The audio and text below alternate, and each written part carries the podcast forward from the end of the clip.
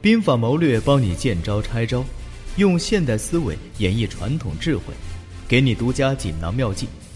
这里是恋爱成长学会，这里是爱情三十六计，我是霸道总裁，我等你。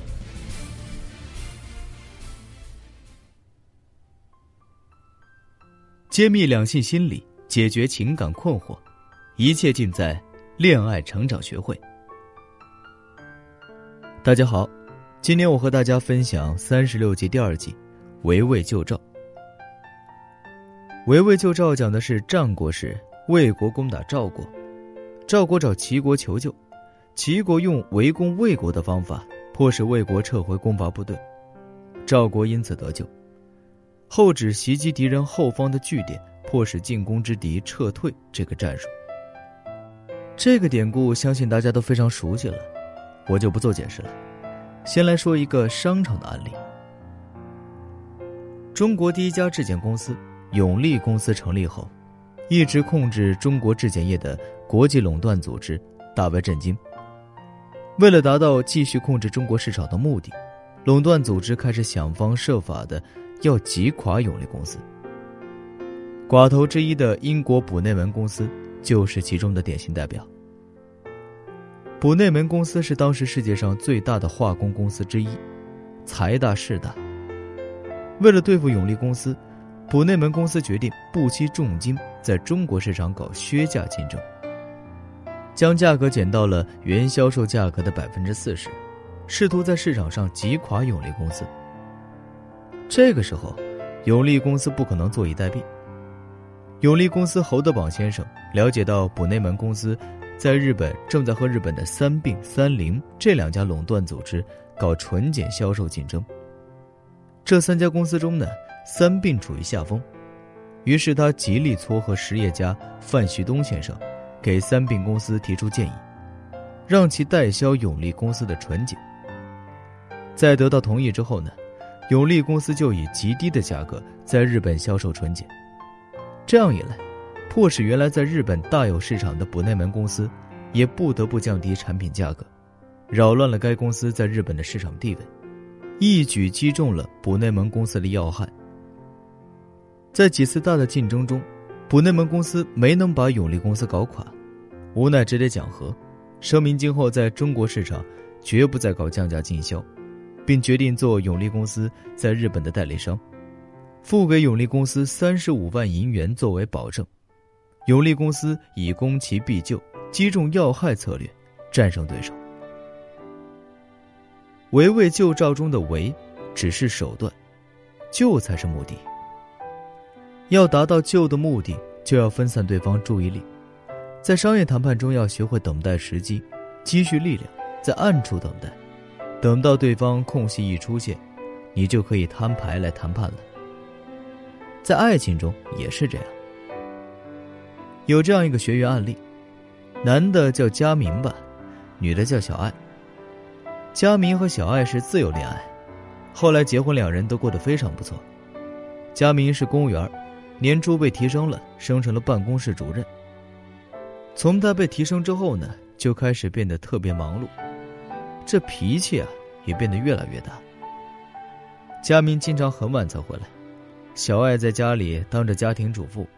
每天在家里独守空房等待佳明，偶尔发发短信，但是佳明回信息的间隔时间越来越长，次数也越来越少。小爱就忍不住了，打电话去关心一下，问问佳明晚上什么时候回来。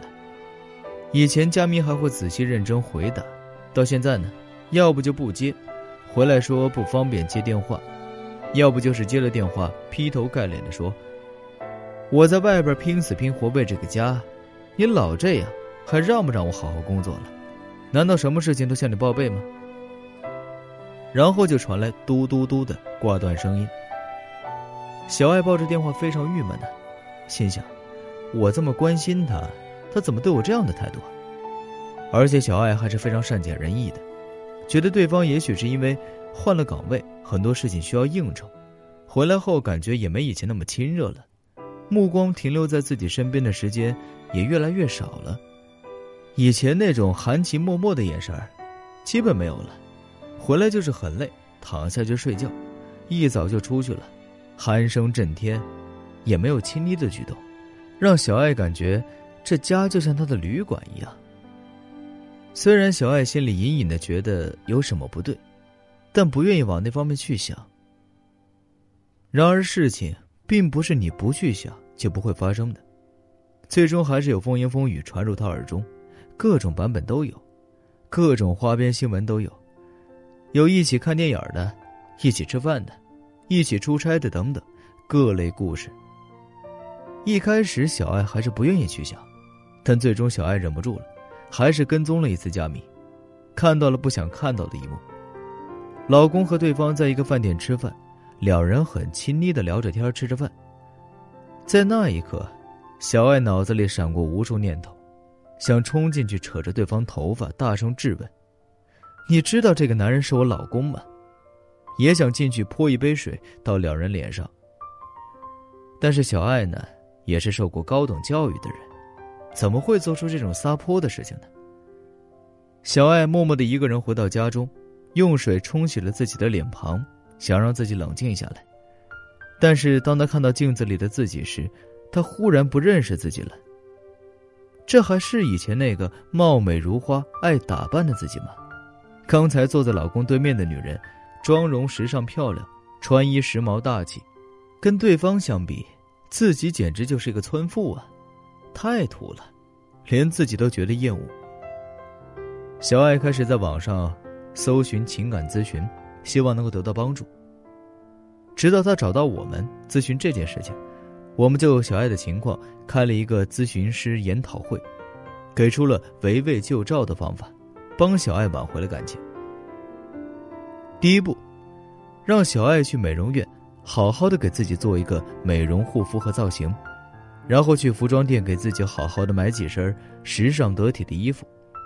等这些弄完之后呢，小爱对着镜子想了想，那天晚上那个女人，她简直快认不出自己来了，又找回了当年的感觉。